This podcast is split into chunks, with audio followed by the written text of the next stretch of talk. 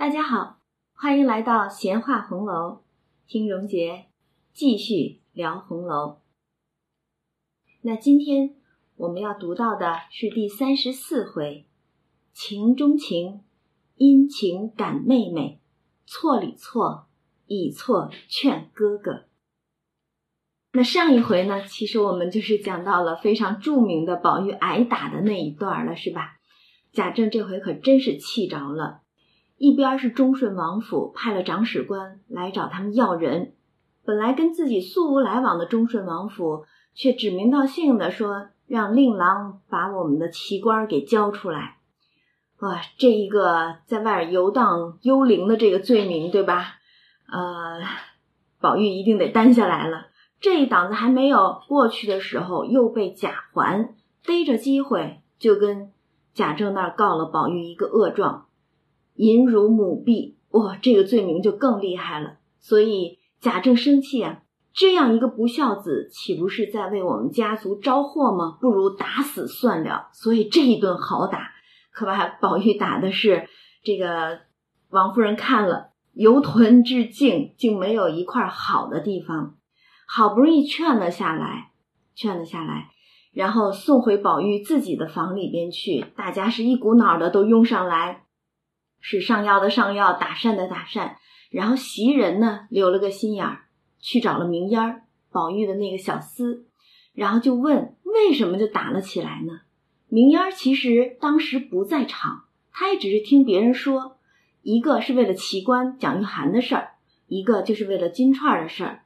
那奇观这事儿呢，明烟儿就猜有可能是薛蟠。哎，往日里吃醋，所以不知道哪儿挑唆了人到老爷跟前来说了话了。那他们其实并不知道到底是怎么一回事儿，呃，只是猜罢了，对吧？然后金钏这个事儿，听贾政跟前的小厮说的，那是这个贾环在老爷跟前儿说了什么话了。虽然当时说话的时候已经是屏退众人，但是大家都知道贾环。跟老爷说了什么话，才招致了宝玉这一场好打？所以这一下子袭人大概也就了解两件事儿，嗯，都很应景应情的，差不多都能对上笋子。他就回来，等着大家都散了之后，他才到了宝玉跟前儿，然后坐在宝玉身边，含泪的就问他，也得跟这个苦主本人去问一声啊，怎么就打的这步田地了呢？平常也是贾政会管他，会骂他，但也从没见这么打他，对吧？然后就问他怎么就打到这步田地呢？宝玉就叹气说：“不过为了那些事儿，问他做什么？就是你别问了，还能有哪些事儿呢？往日里他的那些事儿，大家也都知道啊。”然后又说下半截儿疼得很，你瞧瞧打坏了哪里？然后袭人一听，就赶紧伸手过去把他的中衣退下。但是稍微一动，宝玉就疼得龇牙咧嘴的，咬着牙叫“哎呦哎呦”的，然后袭人就赶紧停了，然后这么着弄了三四次，才把这个中医给退了下来。可见真是打得狠了呀！然后袭人再一看的时候，不得了，这个腿上半青半紫，都是四指宽的这个伤痕高了起来。四指宽，那差不多就是这个板子的这个宽的 幅面了，对吧？打在这个屁股上都肿起来这么高的这个板子印儿了，然后袭人就摇着头说：“我的娘，怎么下这么狠的手？”然后又劝宝玉说：“你但凡听我一句劝，也不到这个地步。幸而没动筋骨，倘或打出个残疾来，可叫人怎样呢？”你看他说：“但凡你听我一句劝，往日袭人可没少劝。”我们专门说袭人劝宝玉的，就前边有两回，十九、二十一那两回，对吧？劝他的不过就是让宝玉去收敛自己的性子，不要去说那些胡乱话、那些歪话，然后也不要说呃瞧不起那些读书上进的人，对吧？因为宝玉专把这些人叫路渡国贼的。呃，你但凡不爱读书，也得装个样子去哄老爷高兴。显得你好像是在上进一样，对吧？然后再者呢，就是不要毁僧谤道，不要去调脂弄粉儿，专爱在这个女儿家的队伍里边去混，对吧？所以袭人真的是没少劝，但是袭人又如何能够真正的明白宝玉，能懂得他的心思呢？宝玉并非是不想上进，而是他实在对那样的一个世俗、那样的一个官场灰心丧气的。那些人留给他的只是不好的、灰暗的这种印象。而只有这些女儿，才能让他感到在这种灰暗当中、黑暗之中的一点点的清爽罢了，所以他才爱在女儿堆里边混啊。然后这边俩人正说着话呢，丫鬟们过来回宝姑娘来了，宝钗来看宝玉了。那这边宝玉正把这个中衣，其实就是咱们平常穿的这个。长点的内裤是吧？给退下去了。那袭人知道来不及再把这裤子穿回去。你想往下退，都退了个三四次才能退下来，这往回穿又那么着急的，肯定穿不回去。只好拿了一个夹纱被，先给宝玉盖上了，遮掩一下嘛。然后宝钗那边就已经过来了，手里托着一丸药走了过来，跟袭人说：“晚上把这药用酒研开，替他敷上。”把那淤血的热毒散开，可以就好了。宝钗其实对宝玉还是蛮关心的，而且宝钗呢，她是杂学旁收的，什么都懂一些，所以就特意拿了一丸药来给宝玉用。然后又问宝玉这会儿可好一些？宝玉当然道谢，又让坐。宝钗一看，哎，现在可以睁开眼睛说话了，之前打的已经都是面白气弱的哈。估计都给打昏过去了，然后宝钗一看这会儿能睁眼说话了，不像之前了，心里就宽慰了好些，点头叹道：“早听人一句话，也不至今日。”这说话的口气竟和袭人是一模一样的，对吧？袭人说：“你但凡听我一句劝，也不到这个地步。”而宝钗说：“早听人一句话，也不至今日。”两个人说的其实都是一回事儿了。所以可见，宝钗和袭人真真是一路人，但是两个人却都不懂宝玉的心。嗯，然后又接着说：“别说老太太、太太心疼，便是我们看着心里也……刚说了半句，又忙咽住，自悔说的话急了，不觉红了脸。那其实我们都知道，宝钗啊，她往常通常都是呃稳重得体。”深藏不露的，对吧？再没有说把她的什么情绪、情感这么外露的表达出来的，所以这会儿也因为宝玉挨了打，一番的情意一下子好像就不防头似的，顺口就说出来了。但是说呢又没有说，没说完，然后还有点儿呃犹抱琵琶半遮面的那种感觉啊。但偏偏是这种将说未说的时候，这个。才能让人感觉到其中的这种情谊。那宝玉当然也是听了这个话，如此亲切稠密，竟大有深意的。忽见他又咽住不往下说，红了脸，低头只管弄裙带。哎呀，宝钗也真的是很少能做出这等小女儿的这种姿态来哈，那一种娇羞怯怯，非可形容得出者。宝玉不觉心中大畅。将疼痛也都忘了。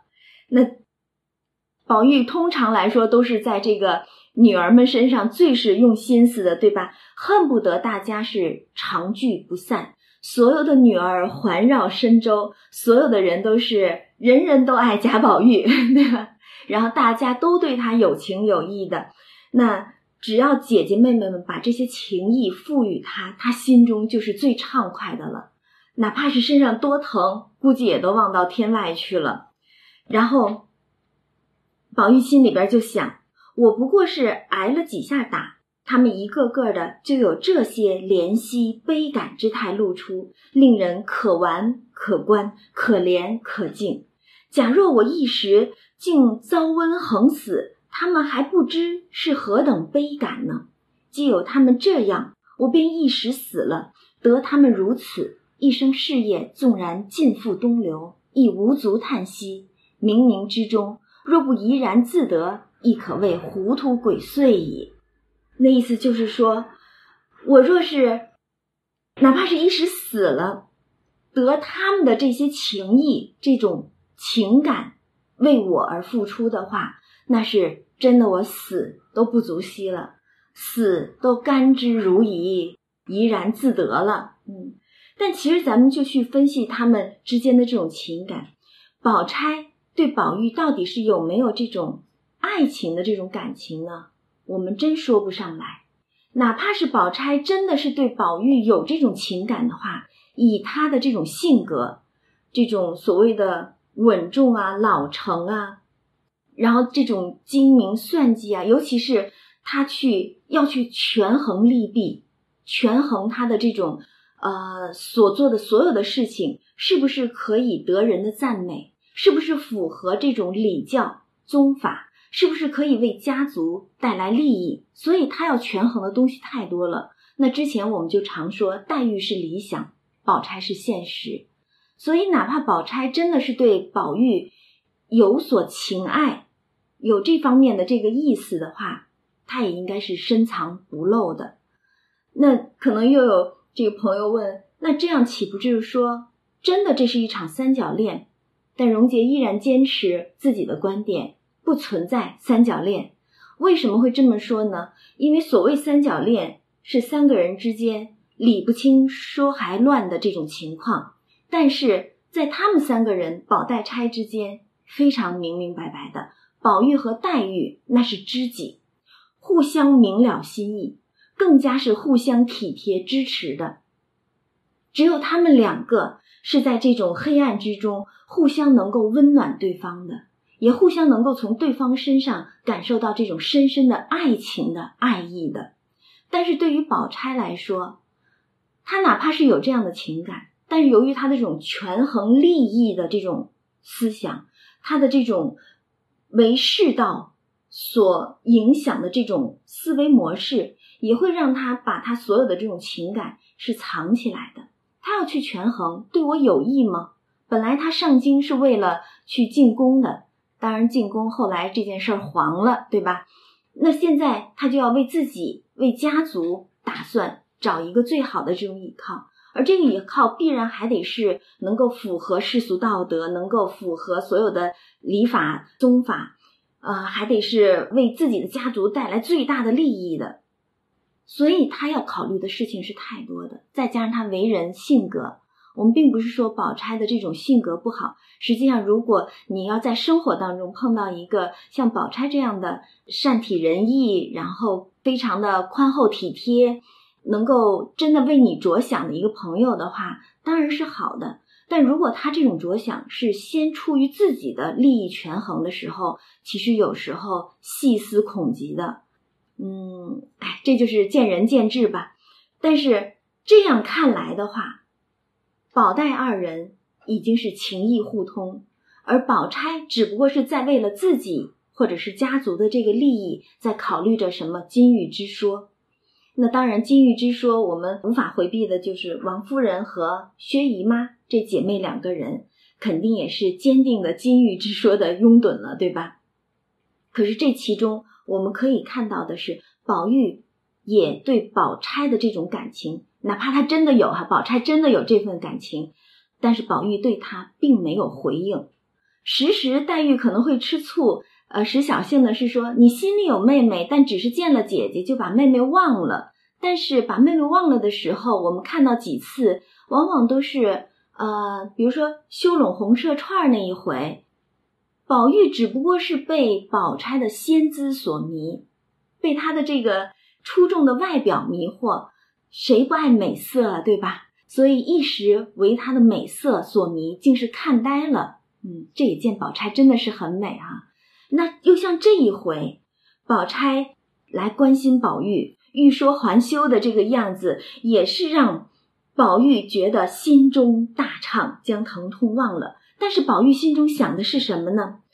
我不过挨了几下打，他们一个个的就有这些怜惜悲感之态。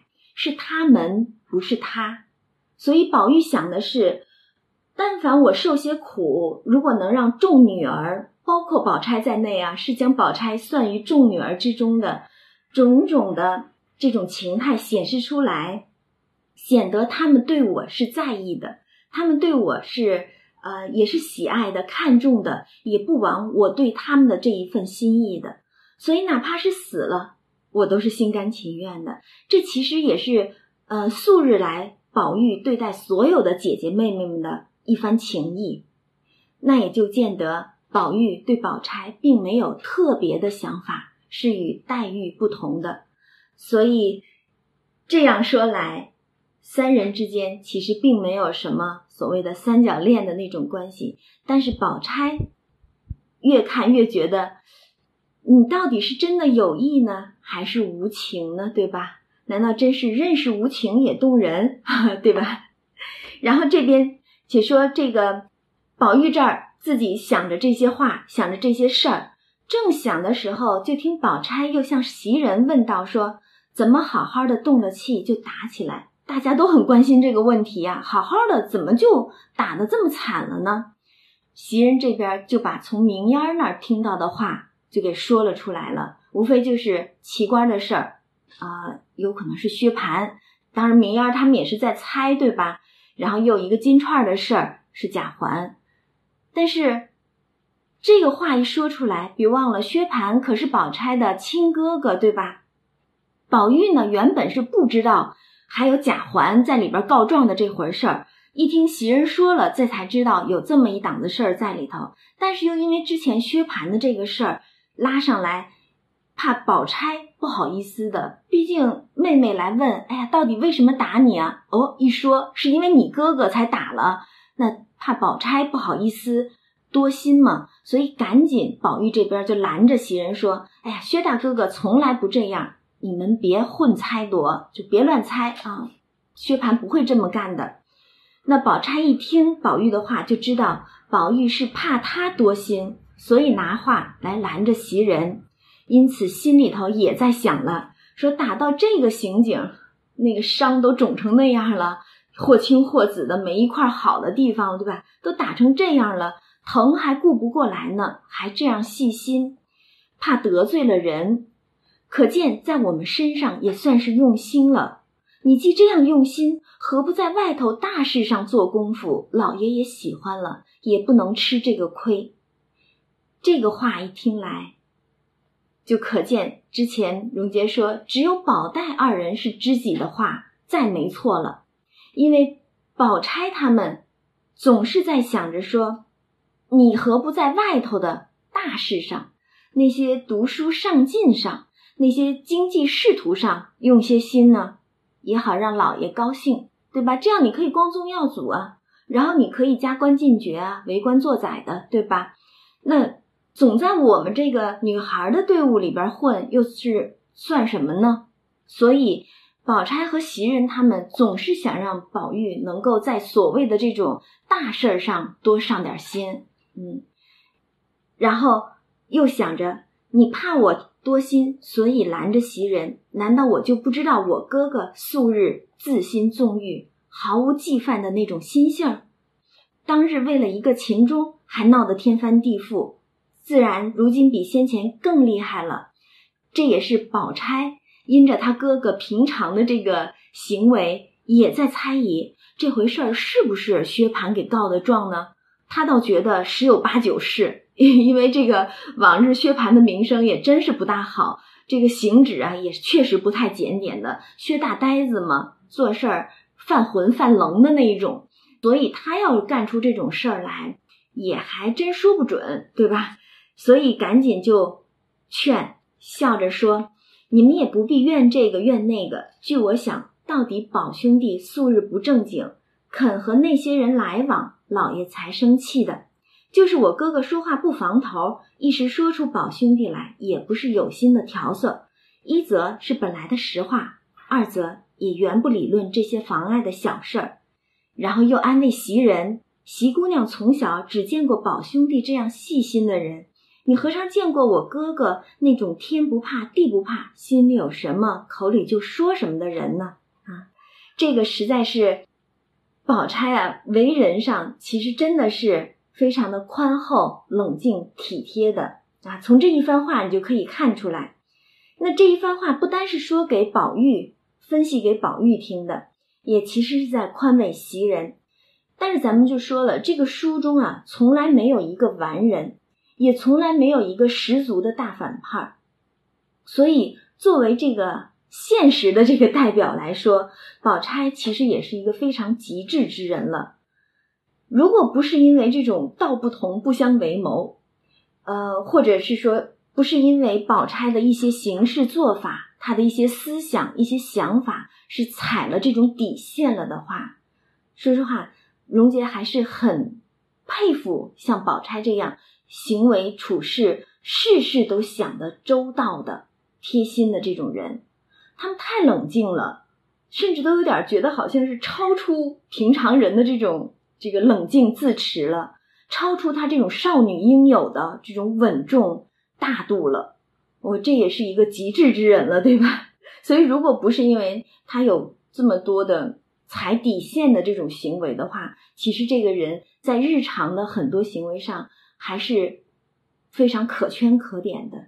但正因为他太过冷静、太过算计了，所以有的时候你反倒觉得跟这样的人相处是非常的心惊胆战的。嗯，然后这边袭人呢，一不留神把薛蟠给拉出来了，他自己其实心里也后悔。那宝钗就在跟前站着，你这么把人家哥哥拽出来说啊，因为你哥哥打了宝玉，那人家多没意思啊，对吧？所以袭人心里也后悔呢。但是，一看宝钗这么说，哎呀，那心里真的是羞愧无言啊！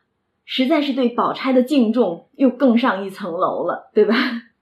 然后宝玉这边一听宝钗的话，一半堂皇正大，一半是去自己的疑心，更觉比先前畅快了。你看，我就是挨个打，你们就处处都啊想着我，维护我，那一番情谊啊，真的是让。宝玉甘之如饴呀，然后正还想说话的时候呢，宝钗就起身了，说：“明儿再来看你，让宝玉好生养着。”啊，然后袭人就赶着送出去，还跟宝钗说：“姑娘费心，改日等二爷好了，亲自去谢。”宝钗那边呢，当然还要再嘱咐袭人两句，说有什么谢的，让他静养；如果真的是要什么吃的玩的，悄悄的往我那儿去取。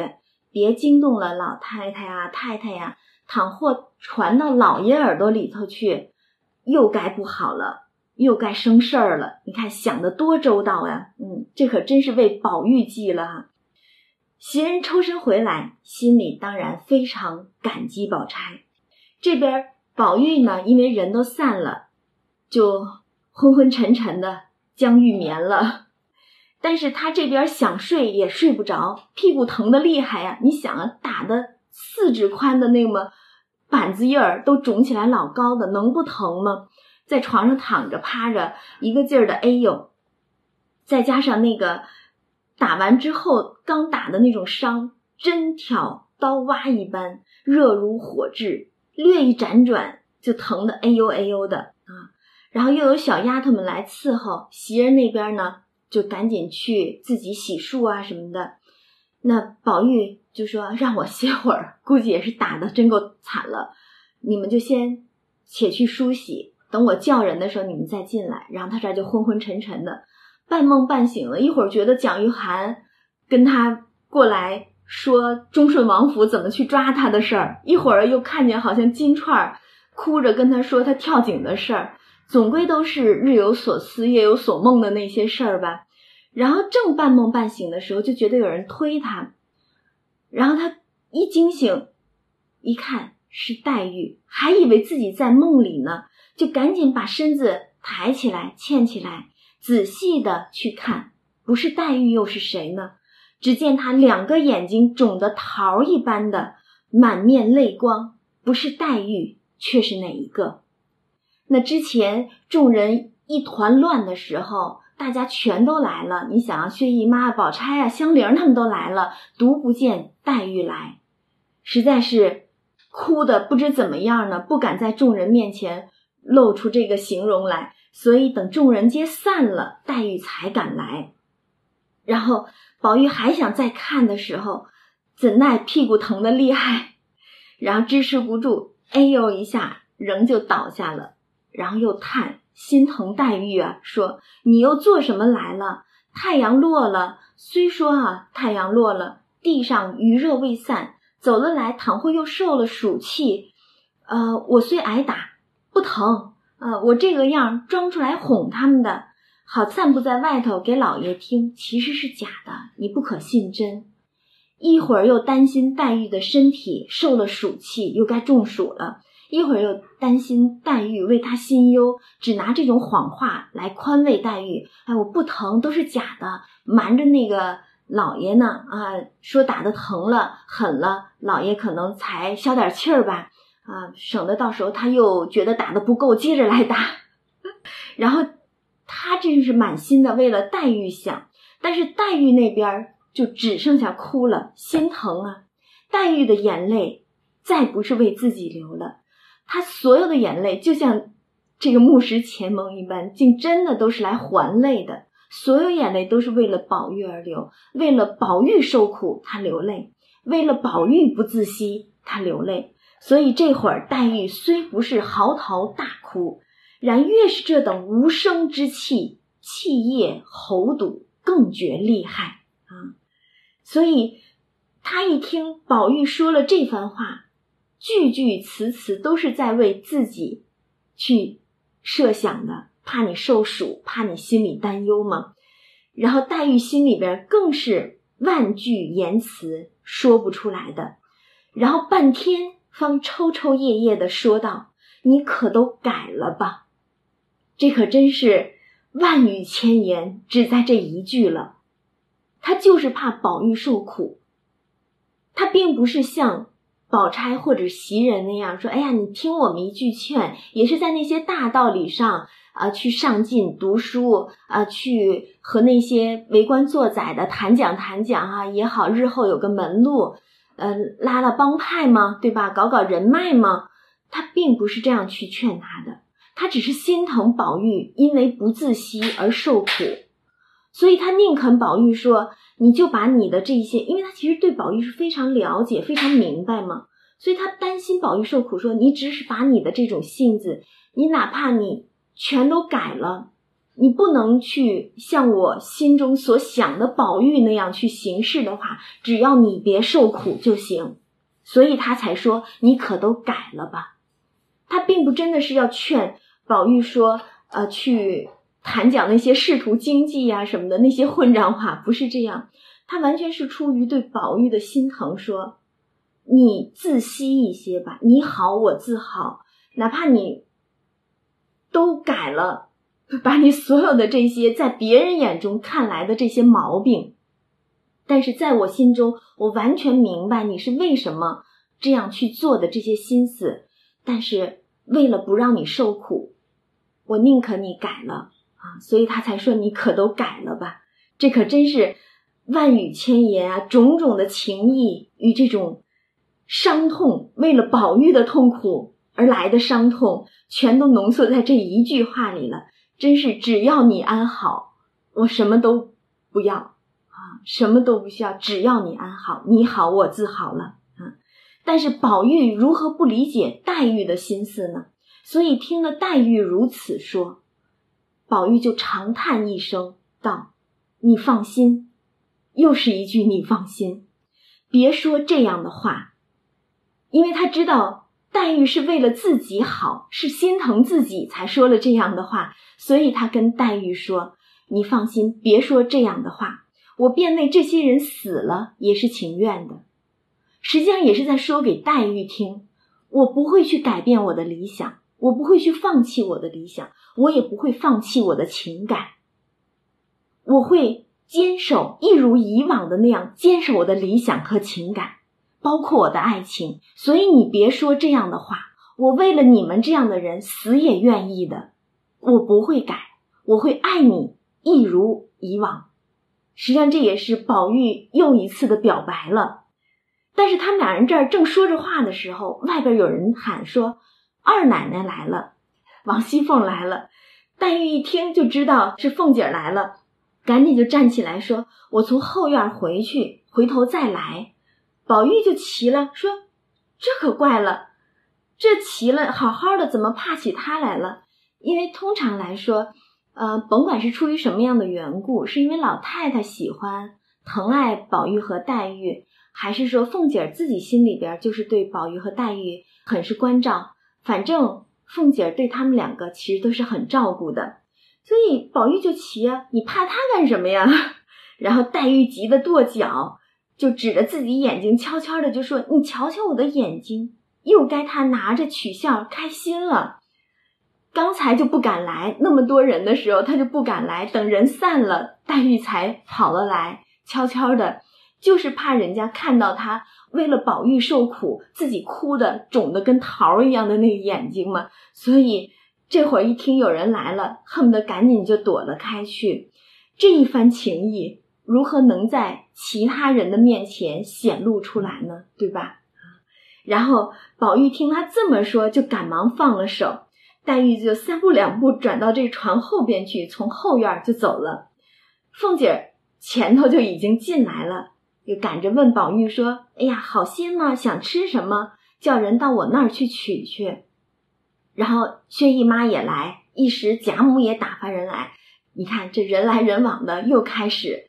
然后到了掌灯时分的时候，宝玉喝了两口汤，就昏昏沉沉的睡了过去。紧跟着一些有脸面的这个呃仆妇也都来看望宝玉了，像周瑞家的啊、吴新登家的、正好是家的等等的，应该都是一些这个管家呀，然后有在家里边还算是有头有面的这些大的这个管家仆妇。等等的，他们来看了，嗯，然后因为他们经常都来嘛，袭人也就赶紧迎出来，都还算是有脸面的这个仆妇，袭人当然要迎出来，然后又笑说：“婶子们来迟了一步，二爷才睡着了。”袭人也确实很会这个周旋哈，很会周旋，然后又带着他们到旁边房里坐，给他们倒茶。当然这几个。媳妇也都是很有眼色的，坐了一会儿，也就悄悄的走了，还说跟袭人讲，等二爷醒了，替我们回吧。意思就是说，我们来看过二爷了。那袭人当然都得答应着，把他们送出去。然后刚要回来的时候，看王夫人叫了一个老婆子过来，说太太叫一个跟二爷的人。然后袭人就听了，想了一想。回身悄悄地告诉给晴雯、麝月、谭云、秋纹说：“太太叫人呢，你们好生在屋里看着，我去了就来。”然后他自己亲自就往王夫人的上房来了。所以其实这时候也可见得袭人心机是蛮深重的，显露出他的心机来了。他必定在这会儿听见王夫人叫人，他就想了一想嘛，他必定是在这会儿。就已经想好了要跟王夫人说什么了，他心中的那些算计，他的那些筹划，那些处置的方法，他其实就已经想好了。他要跟王夫人去回，而且他要抓住这个机会去跟王夫人回。可见袭人的心机啊，实际上不比宝钗差的。嗯，然后这边王夫人呢，正在凉榻上乘凉呢。摇着芭蕉扇，一看袭人亲自来了，说：“别管叫谁也就罢了，你怎么又丢下他，自己过来呢？那谁服侍他呀？”那其实王夫人也是蛮认可袭人的，觉得袭人是个大丫头，呃，服侍的好。你把宝玉丢在那儿，这会儿他正是被打了之后要人伺候呢，你把他丢在那儿，谁又伺候他呢？然后袭人赶忙就说：“哎呀，睡下了，才睡安稳。”啊，如今那几个丫头也都好了，会服侍了。太太放心，你看，赶紧先叫太太放心。我恐怕太太有什么吩咐，怕打发他们来听得不明白，倒耽误了事儿。哎，先把自己为什么自己亲自来呢？先拿这样的理由回了太太。然后王夫人就说：“哦，那也好，没什么话，只是问问说还疼的怎么样呢？”打的这么厉害，能不疼吗？只是问问疼的怎么样了。然后袭人就先回王夫人的这些问话，非常有次序，非常有这种礼法，对吧？遵着礼法来吗？人家主子问话，你得先回了主子的话才行吗？然后说，嗯，王夫人问疼的怎么样，当然就说宝姑娘送来药，就说宝钗给送了药了，然后给二爷敷上，比先前好的，疼的先前是躺都躺不稳，这会子都能睡沉了，可见是好些了。嗯，先让王夫人放心。王夫人那边紧跟着就问吃什么了，先问药啊，就是这个疼的怎么样了，病情如何啊，对吧？虽然不是病，那是打出来的，也差不多了。那就是先问病了怎么样，吃药怎么样，然后问吃，你吃什么东西了？啊，这刚被挨了打了之后，估计也吃不下什么。然后袭人就说了：“哎呀，老太太给一碗汤，喝了两口。”然后只是说干渴，要吃酸梅汤，这个其实也容易理解。你想被打了啊，流那么多血，估计也会渴。这个呃，通常失血之后都是会觉得干渴的。但是袭人还是挺有分寸的，她觉得酸梅汤是个收敛的东西，刚打了又不许喊啊。当时打了捆了住之后，都说堵了嘴 不让喊嘛，所以怕。急的那些热毒啊，存在心里头发不出来。如果喝了酸梅汤，反倒憋在心里头积住了，就该搞出大病来了。没让喝酸梅汤，就把糖腌的玫瑰卤子合了，然后给他吃了半碗，但是觉得不香甜。王夫人当然疼了儿子了，说：“哎呦，你怎么不早说呢？我这儿有好的香露，给他拿去喝嘛？那是上进的，进给皇上用的那种的。”好的玫瑰香露啊什么的，然后赶着就给拿出来两瓶儿，为了这个香露，以后还能惹事儿呢。现在先不说，然后就给他拿了两瓶，一瓶是什么苜蓿清露，一瓶是玫瑰的清露，都是很小的玻璃瓶，螺丝盖，鹅黄的这个铃子签儿，所以很珍贵的东西。那王夫人当然为了自己儿子，什么都舍得嘛，说给他去这个调两一勺。放在这个水里边，就自然香甜了的。然后这边袭人答应着，正要走时，王夫人就叫袭人说：“站着，我想起一句话来问你。我估计哪怕王夫人不问这句话，袭人也得找个什么由头留下来说话的。但正好王夫人说：‘慢着，我有话问。’问的是，还得看四下无人哈，没有其他人在场。问的是。”我恍惚听见，今儿宝玉挨打是环儿在老爷跟前儿说了什么话？你可听见什么了？你要是听见，告诉我听听。我不说出来，叫人知道是你说的啊！就我不告诉给别人，是你说的。这个王夫人啊，看来这个耳报神也不少。那边贾环跟贾政说的话，估计全府里头都知道了，所以他就听见了。然后又想在袭人这儿求证一番，但是，呃，王夫人也确实估计在大家子里边哈，这个半辈子了，一辈子了也算哈，在大家族尔虞我诈的这种情形太多了，所以颇为谙熟这种争斗之法，他就让袭人来告诉他是不是环儿说了什么啊，但是又跟他嘱咐啊，我不告诉给别人知道。你告诉我，悄悄的，嗯，所以他其实是很明白这个暗地里的这些争斗是怎么样的一个这个方式的。但是袭人也是颇为老练，这边王夫人想哄他说出来，哎，你是不是听见贾环呃跟老爷那儿告了状了，还是怎么着呢？但是袭人明明他从明烟那儿是听说了这事儿，对吧？那个金钏的事儿是啊，三爷贾环。在老爷跟前说了什么，但是他偏偏不说。王夫人这么问他，而且都已经指名道姓的这么去问了，但他偏偏不说，哪能把这个话给露出来了？这就好像他真的在告状似的。所以袭人赶着说：“我倒没听见这个话。”哎，他明白听到了，但是依然要告诉王夫人：“我倒没听见这个话。”可见也是一个这种。大家子里边所谓的宅斗的这个高手了，然后他只说那些大家都知道的，只听说为着二爷霸占戏子，人家来和老爷要，为了这个缘故打的。王夫人就摇头说，也为了这个，当然也有别的缘故啊。两件事嘛，当然是有两件事的，但是那件事儿袭人就是不说。然后袭人就说：“别的缘故实在不知道了。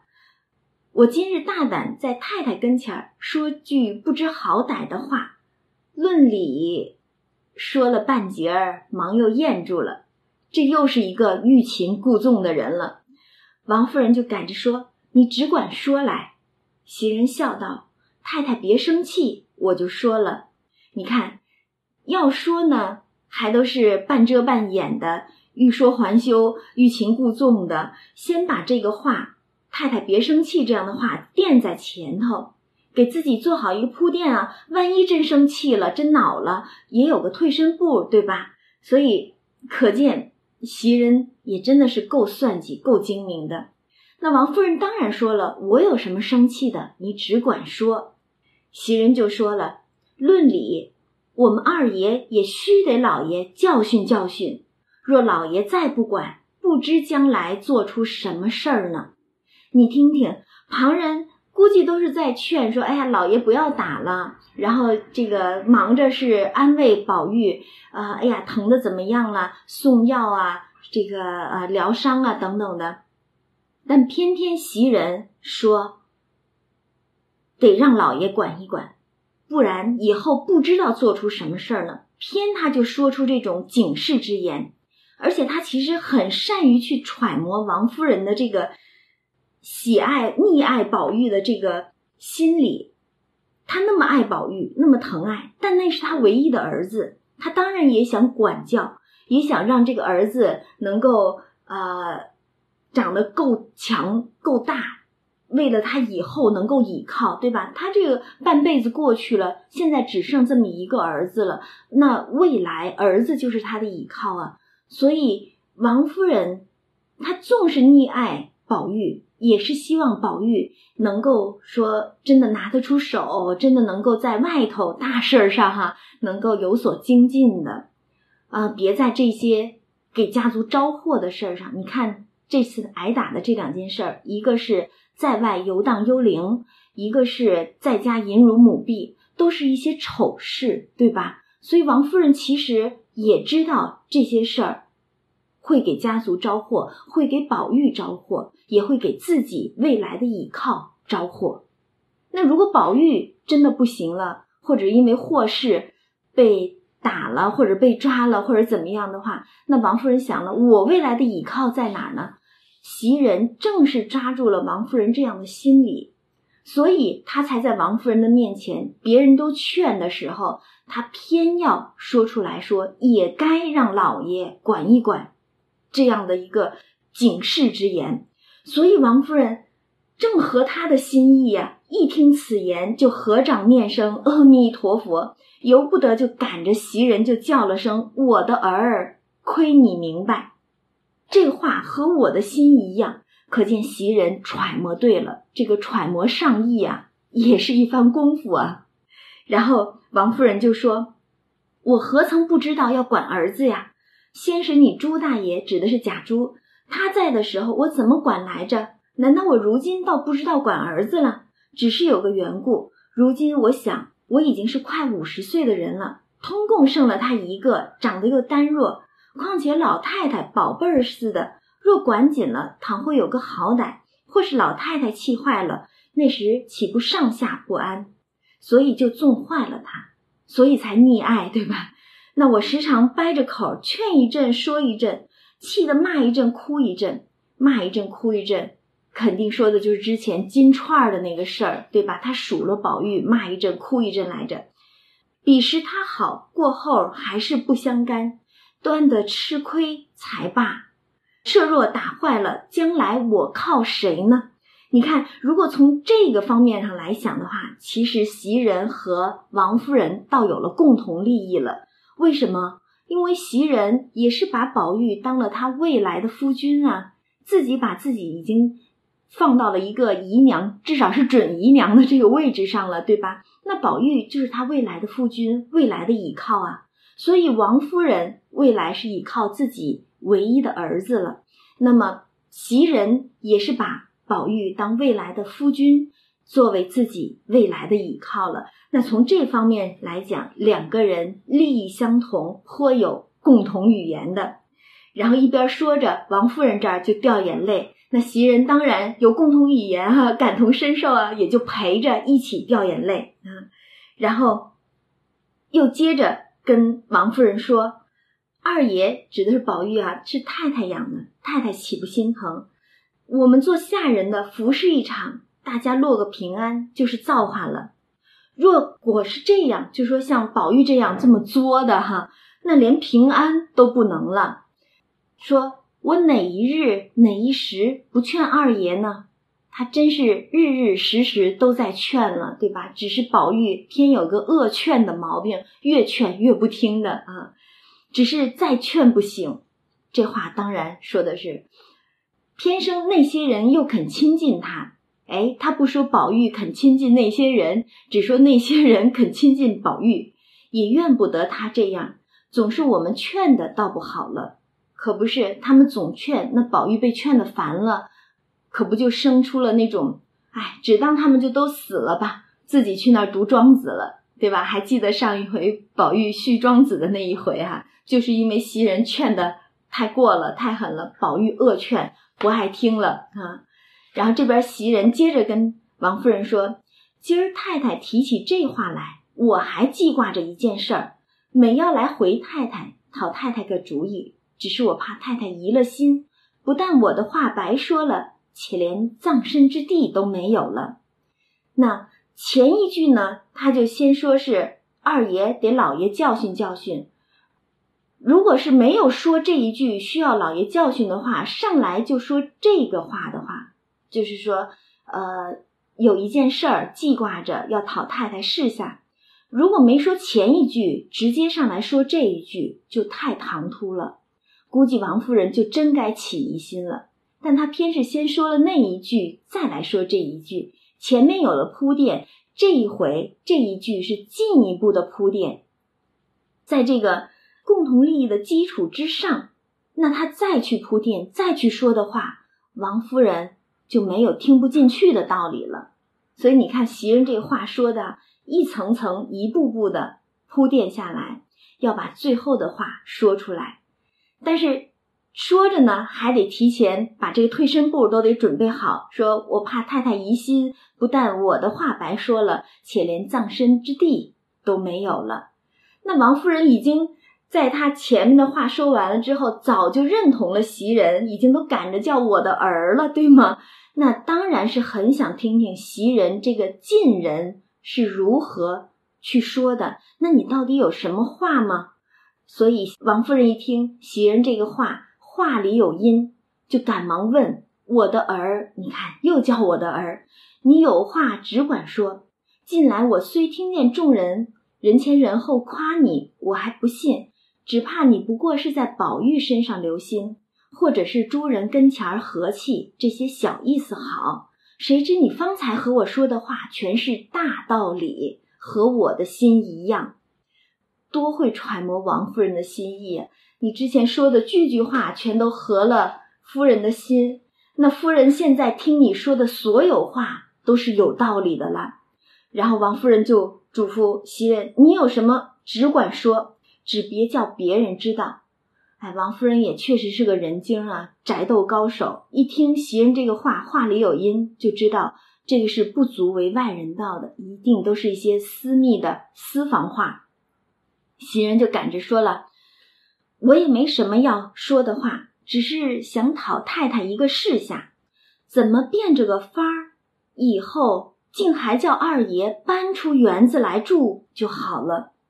你看他心心念念想的就是让二爷让宝玉搬出园子来，那意思就是说离了这个女儿国，离开这一个女儿们、众姑娘们住在一起的这个地方。”当时是元春觉得把所有的女孩们挪进去住了，恐怕宝玉自己一个人在外面不自在。然后老太太因着宝玉不自在，老太太身上不好，所以就为着心疼老太太，心疼弟弟宝玉，所以就吩咐宝玉进园子里跟姑娘们一起住。但是现在袭人竟是要把宝玉挪了出来。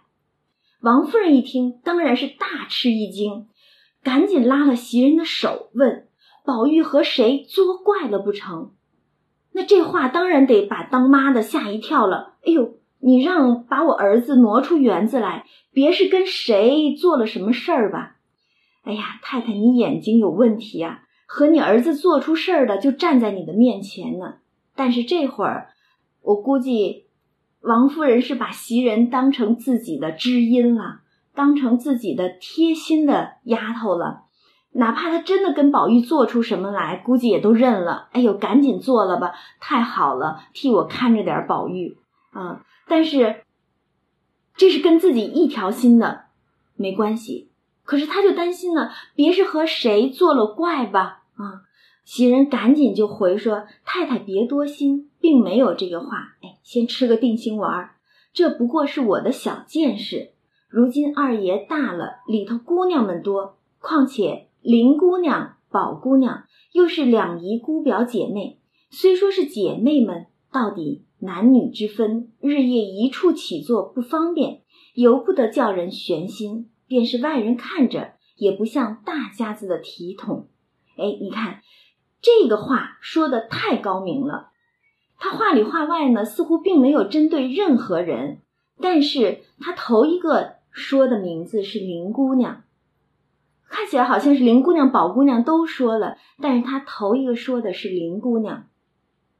那之前大家还记得，呃，宝玉在那个这个桥上本来要对黛玉一番抛白的心意，结果因为他的出神儿，把这一番心意就全都对着来送扇子的袭人给说了。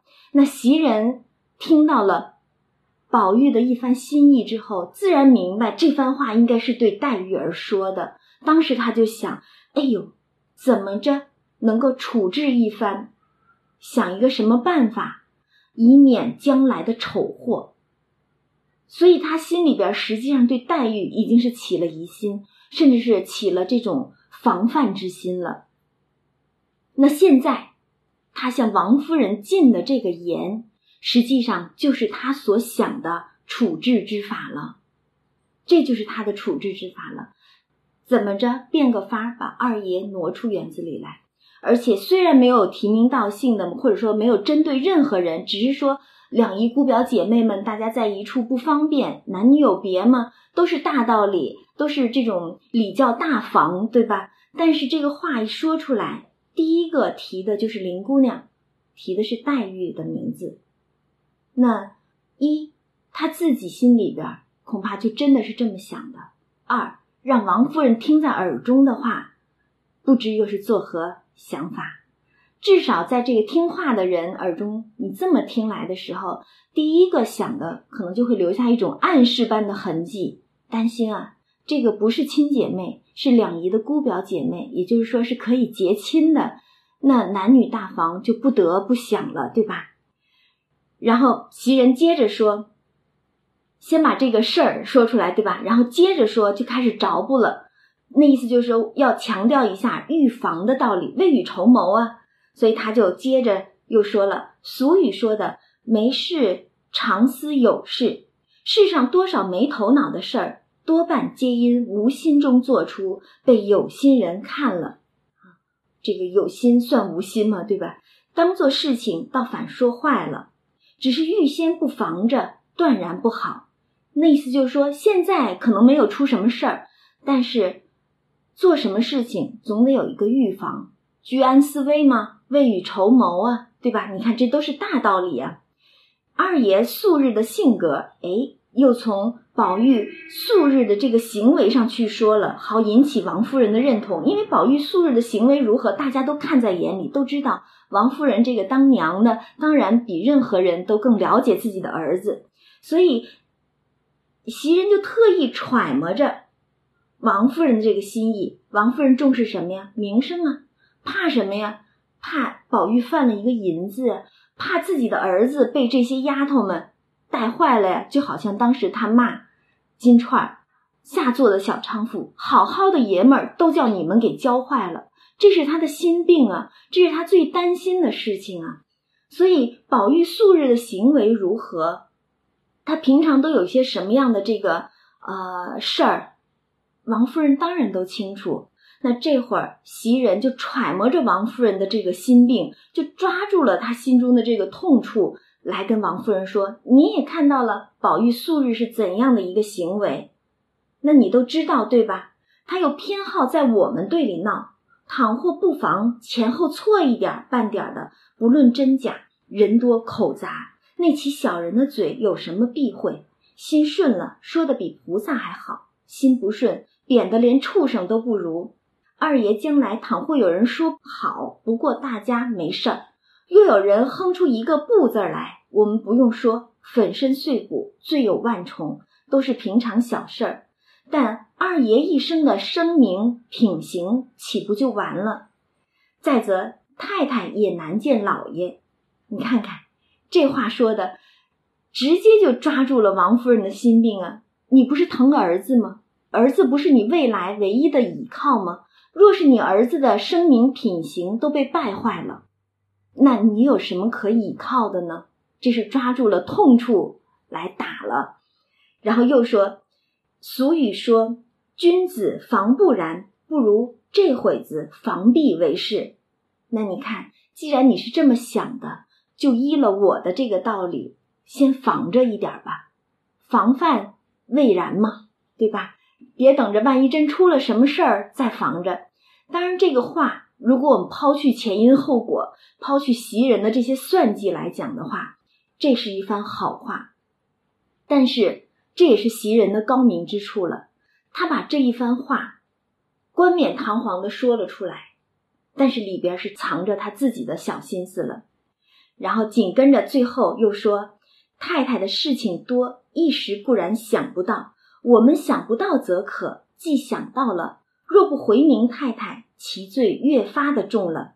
近来我为这事日夜悬心，又不好说与人知，唯有灯知道罢了。你看看前面是一番大道理，呃，晓之以理，动之以情，抓准了王夫人的这个痛处，揣摩王夫人的心意，然后最后还不忘了表忠心，意思就是。我替主子你想着了，而且我不惧怕主子你降罪。你看，现在我把这个话回明白了，我有多忠心，多无私。但实际上，他是把自己的私心是藏在了里边了。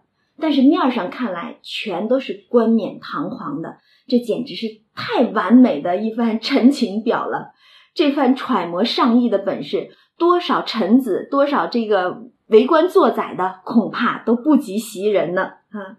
然后王夫人这边一听了这番话，如雷轰震耳一般啊，正触了金串之事，心中不由感爱袭人不尽。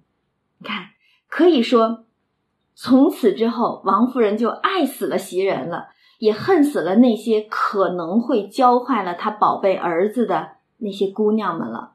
啊，所以后来，呃，晴雯遭罪的这些事儿，与袭人的这一番话是脱不开关系的。当然，那个有更直接的一些导火索哈，但是这儿其实袭人已经为后边的很多事儿埋下了一条导火索，或者说埋了一堆的雷管下来了。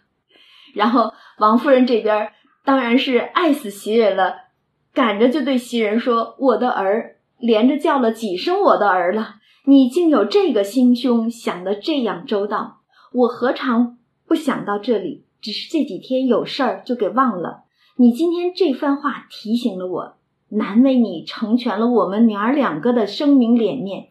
真真，我竟不知道你这般好，哎，如今就知道喽。所以以后爱死袭人，把他的什么份力银子啊什么的都升了上去，然后还从自己这儿给他拨钱。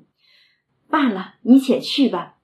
今天就先说到这儿，对吧？你且去吧，我自有道理。只还有一句话，你今儿既说了这样的话，我就把它交给你了。好歹留心保全了他，就是保全了我，我自然不辜负你。你看，这很有一些这个将自己的宝贝儿子托付给袭人看管一般，就托你多关照吧。总是得有一个人，一个懂我的心意，然后知道我的这个心事，知道我看重哪些事情的一个近人、贴心人，在宝玉的跟前儿替我去看着他，替我去管着他啊。这样的话，我们娘儿两个也就有了这个指望了，对吧？不然的话，还不知道未来发生什么事儿。所以保全了他，就是保全了我，我自然不辜负你。当然后文我们就知道，王夫人确实很是看重袭人，真的没有去辜负她。那袭人当然是连连应着就回去了。那欲知后事如何，且听下回分解。